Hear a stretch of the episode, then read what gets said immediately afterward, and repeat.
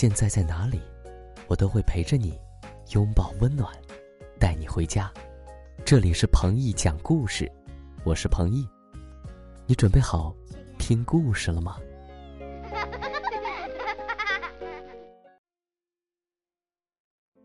各位亲爱的大小听众朋友们，大家晚上好，欢迎收听彭毅讲故事。今天，彭毅哥哥给你们准备的故事名字叫做《远远的风筝》。可不是说这个风筝是圆圆的，而是这个风筝它的主人叫圆圆。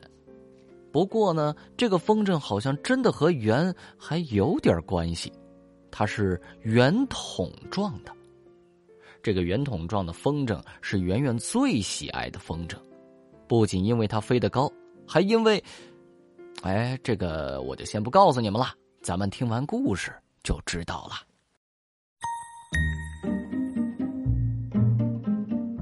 外婆知道圆圆喜欢放风筝，便给她做各种各样的风筝，有的像大鸟，有的像蝴蝶，有的像蜈蚣。不过圆圆最喜欢的还是那个筒状的风筝，因为它飞得很高，还不容易栽下来。有一天，圆圆正在公园里放风筝，渐渐的刮起了大风。天很快阴了下来，风筝也飞得很高，飞到云层上面去了。圆圆以为风筝消失了，便拼命拉风筝线，他要看看风筝湿了没有，坏了没有。等到风筝落到地面，他跑过去一看，发现风筝好好的，但是里面却躺着几个圆圆的、带有斑点的东西。哎！原来是几只鸟蛋。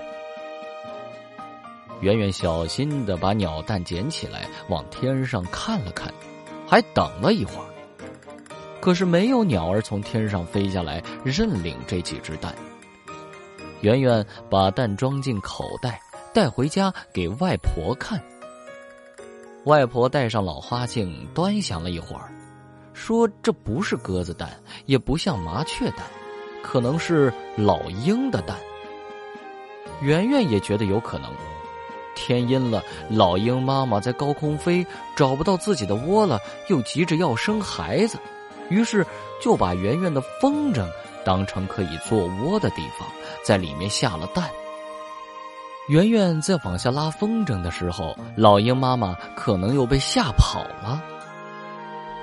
可是这几只蛋怎么办呢？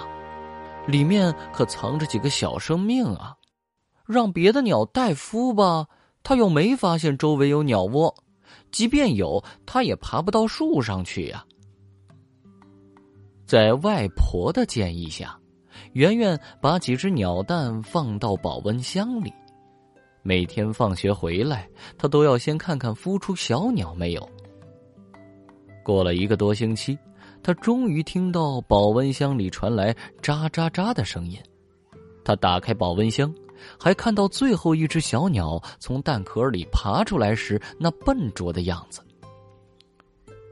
从此，圆圆便忙起来了，他每天都要到公园里捉虫子来喂小鸟。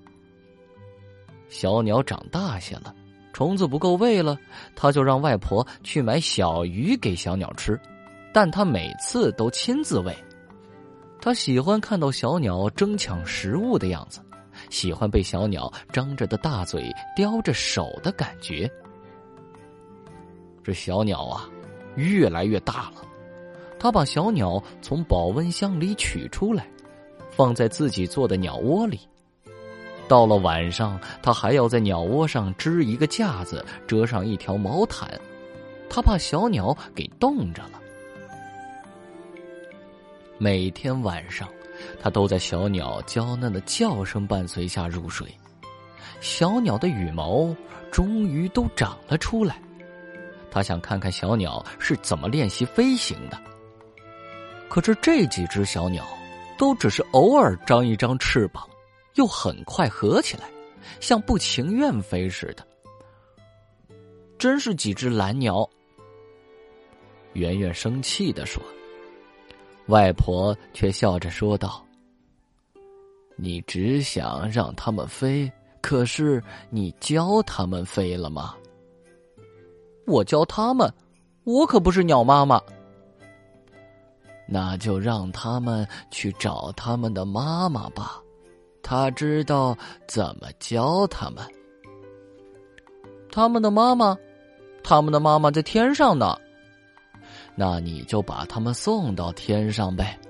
既然他们的妈妈把他们在空中生下来，再把他们放到空中，说不定鸟妈妈又会找过来的。在几个同学的帮助下，圆圆真的又把载着小鸟的风筝放到了空中。只是现在的风筝做了改进，使得小鸟很难掉下来。突然来了一阵怪风，空中的风筝旋转起来，圆圆呀的尖叫起来。与此同时，几只小鸟都从风筝里滑出来，向地面摔去。可是小鸟们并没有很快摔到地上，它们张着翅膀，摇摇晃晃的往下掉。摔到地面前的那一刹那，都化成一条弧线，飞向远处的大树。它们会飞了。圆圆跑过去，可是树太高，树叶太密，它看不到小鸟。以后每次再到公园去玩，听到叽叽喳喳的鸟叫。圆圆都觉得公园里的鸟儿多了一些，这里面肯定有他养活的几只小鸟。不过也不一定，也许那几只鸟儿早已长成了大鹰，飞到高空去了呢。想到这儿啊，他总是要向空中望一望呢。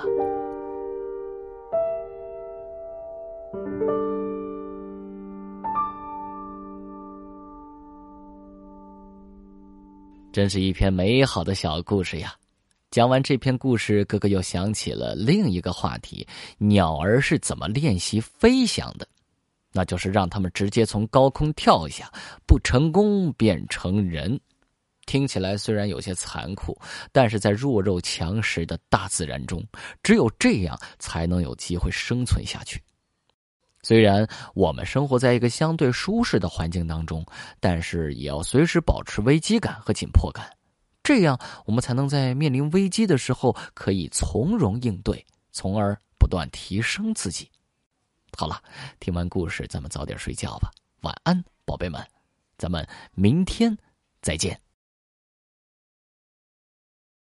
好，听完故事，我们该睡觉了哟。还记得我们的睡前仪式吗？嗯，第一步，盖好你的小肚子。第二步，跟你身边的人说晚安。做的不错。第三步，闭上眼睛，进入梦乡啦。晚安，宝贝。做个好梦。